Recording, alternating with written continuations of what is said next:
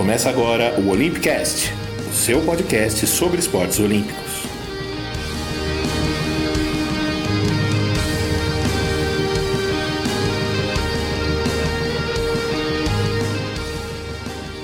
Bom dia, boa tarde, boa noite. Eu sou Fernando Cesarotti e a gente começa agora o episódio 18 do Olympicast, um episódio especial, diferente. Em vez de falar sobre história, vamos falar sobre o presente. A gente chega para falar sobre a epidemia do novo coronavírus, o impacto dela nos esportes de alto rendimento e principalmente nos Jogos Olímpicos de Tóquio. Nesse domingo, 22 de março, eu tô gravando por volta das 6 da tarde, o COI finalmente começou a se mexer para decidir que não vai decidir nada por hora. Na verdade, o Comitê Olímpico Internacional soltou uma nota no seu site oficial e também uma carta assinada pelo presidente Thomas Bach informando que vai finalmente começar a estudar a possibilidade de adiamento dos jogos e vai tomar uma decisão num prazo de quatro semanas, ou seja, lá pelo dia 18 ou 19 de abril. Embora por hora não tenha nenhuma decisão concreta, pelo menos é um prazo para se posicionar, uma postura diferente do alto engano que vinha sendo a marca do comitê nas últimas semanas. É algo até compreensível, né? Na imprensa, no mundo corporativo em geral, as pessoas costumam dizer que as grandes corporações são como transatlânticos, enormes e por isso demoram a mudar de rumo, a mudar de direção. E é mais ou menos isso, quer dizer, até agora as manifestações do COI e do comitê organizador local em Tóquio vinham sendo no sentido de ignorar a crise, né, a pandemia e falar em normalidade, dizendo que os jogos seriam mantidos como no programado, ou seja, começando em 24 de julho e terminando em 9 de agosto.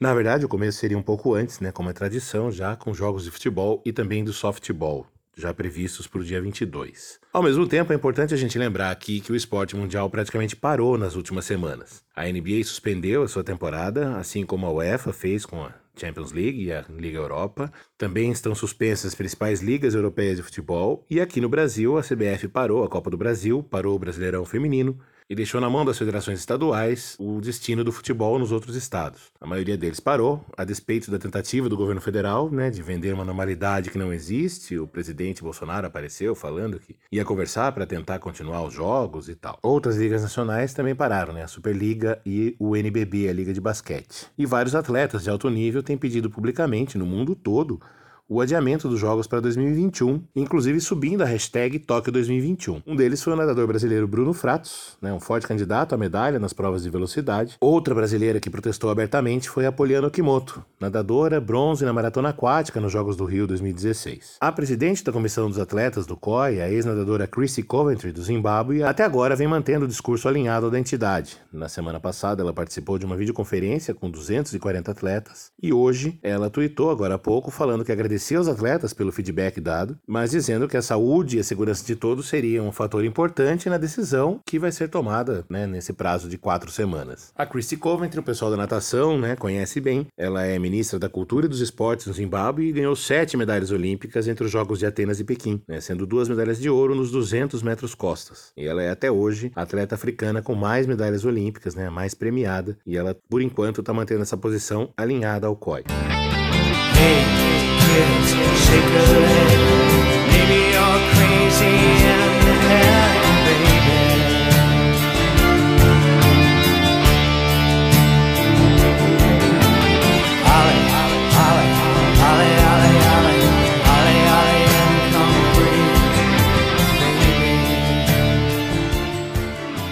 falar um pouquinho sobre isso, não ficar só eu falando aqui, eu chamei minha amiga Juliana Damasceno, que vocês ouvintes já conhecem. Ela esteve aqui no episódio 14 falando sobre marketing e tecnologia. E agora ela volta porque, além de jornalista, ela é psicóloga e vai contar pra gente um pouco de como o emocional dos atletas pode ser afetado por toda essa situação e qual que é o impacto desse atropelo, né, dessa indecisão, não só no emocional, mas também na parte física, na parte é, de preparação do atleta para os jogos.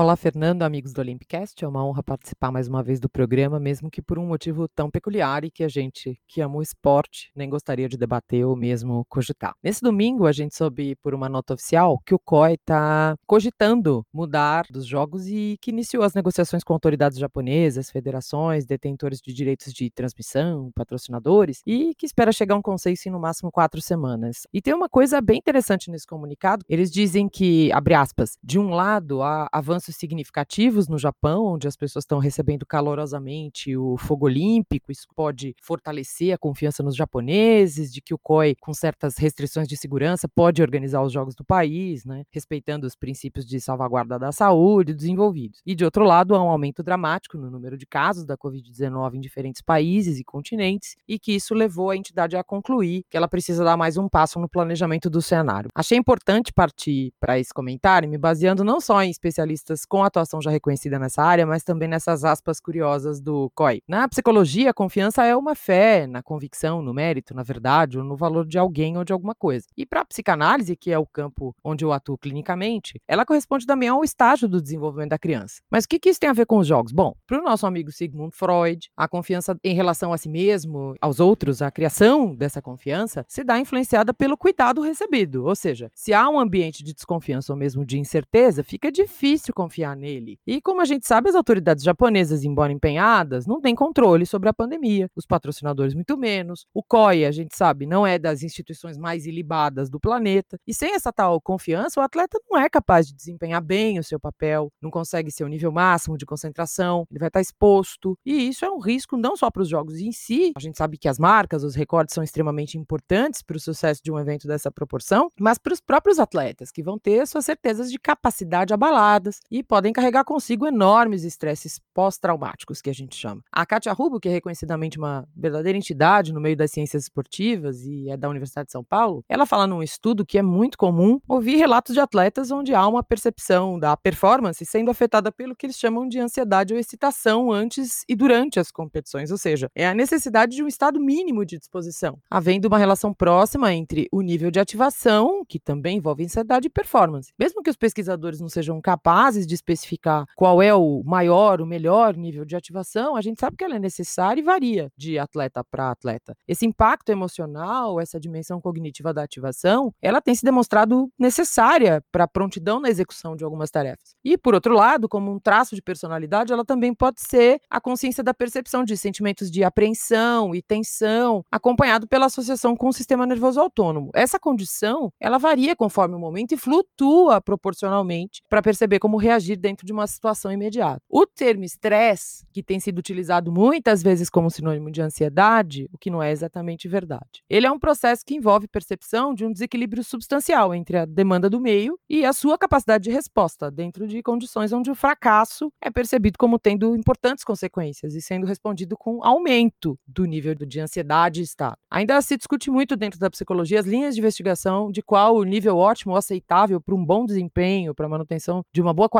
de vida para o atleta. Mas se a psicologia do esporte tem como objetivo melhorar o desempenho esportivo ou a qualidade da experiência da atividade física, ajudando atletas e praticantes a controlar suas emoções, pensamentos, agressividade, relação com companheiros de equipe, como é que você vai fazer isso em meio a uma pandemia que é uma questão mundial de saúde? Como é que você vai evitar que equipes inteiras não interajam a menos de um metro e meio de distância? Como é que você vai convencer esses atletas que se prepararam por anos para esse momento máximo de conquista que público não é algo necessário. Se a gente está falando em ajudar indivíduos a encontrarem o estado mental que possibilite o seu melhor desempenho, como é que é possível fazer isso num cenário de tamanha incerteza? Isso tudo sem contar o fato de que até mesmo o preparo físico desses atletas pode estar sendo prejudicado caso eles não possam sair de suas casas por um tempo ainda indeterminado para prosseguir com suas rotinas de condicionamento. Esse assunto rende pra caramba, se eu me estender ninguém vai ter paciência em me ouvir, mas eu estou à disposição do Olympicast caso essa história tenha mais desdobramentos. Um beijo para os ouvintes, lavem bem as mãos, protejam o corpo, cuidem da saúde mental fundamental para a gente sair dessa melhor do que entramos, tá bom?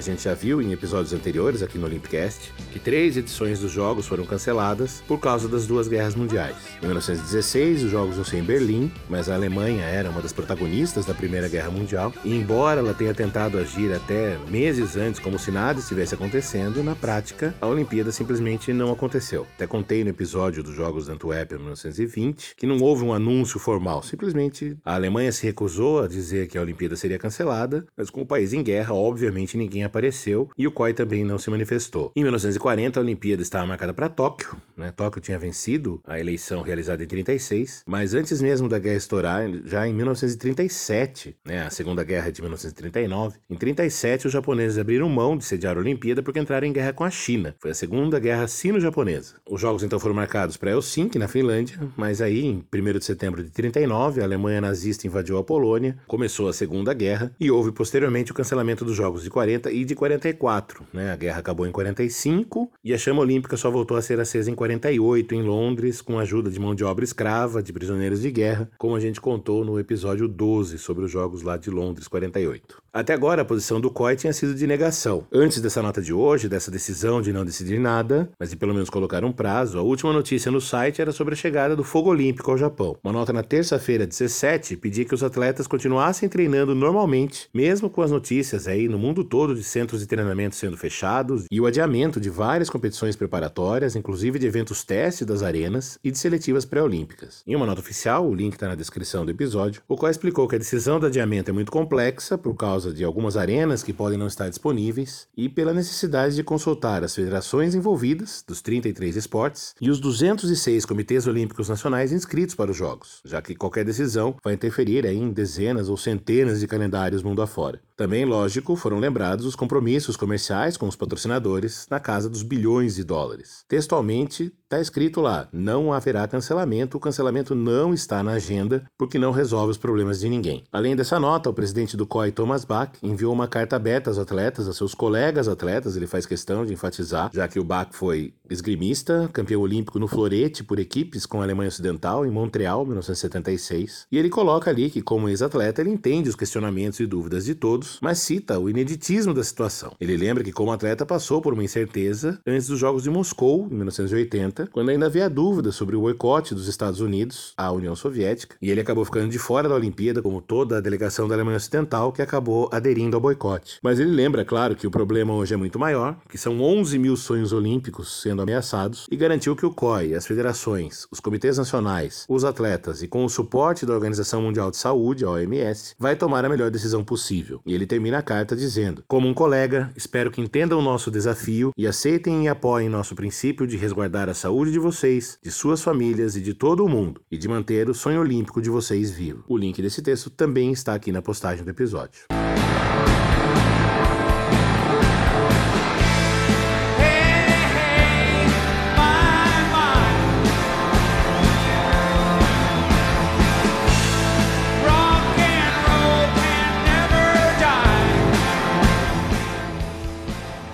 Aquela breaking news para encerrar o episódio 18 do Olympicast, né? Eu falei que gravei às 6 horas da tarde, de fato, estava editando, agora são 15 para meia-noite. Estava terminando de editar para fazer a publicação, quando fui surpreendido no Twitter pela publicação do Team Canada, que é o perfil oficial do Comitê Olímpico Canadense, avisando que eles não irão aos Jogos de Tóquio se a competição for realizada ainda este ano.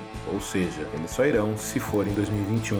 Eles acham que não é seguro participar dos Jogos Olímpicos nesse ano. É muito simbólico esse anúncio, porque o Canadá é um país tradicional que já sediou a Olimpíada em Montreal 76, sediou a Olimpíada de Inverno duas vezes em Calgary e em Vancouver, em Calgary 88 e Vancouver 2010. Então é um país parceiro do COI, digamos assim, e é simbólico porque, como eu disse, foi onde o Thomas Bach conquistou a sua medalha de ouro como atleta, né, como esgrimista. E também é simbólico porque a essa manifestação devem se seguir muitas outras, a gente vai ficar atento ao noticiário. Então é isso, a gente encerra o episódio 18 por aqui, esse episódio diferente, episódio mais quente, ao som do canadense Neil Young, e a gente espera notícias, novidades. Enquanto isso, peço para vocês seguirem o Olympicast, arroba Olympicast no Twitter, Twitter, no Facebook. A nossa ideia é, sendo ou não já a Olimpíada, ou em 2021, a gente vai continuar com o projeto, vamos continuar apresentando os episódios. Né? Então fique de olho, assine o nosso feed para receber o podcast assim que ele for publicado e acompanhe a gente nas redes sociais que eu vou tentar ficar de olho em tudo que acontece. Eu sou Fernando Cesarotti, me despeço aqui agradecendo a Juliana Damasceno por mais uma participação, muito obrigado, e desejando a todos aí que fiquem bem, fiquem em casa quem puder, cuidem-se, lavem as mãos e até o próximo episódio. De longe, um abraço, um beijo, até!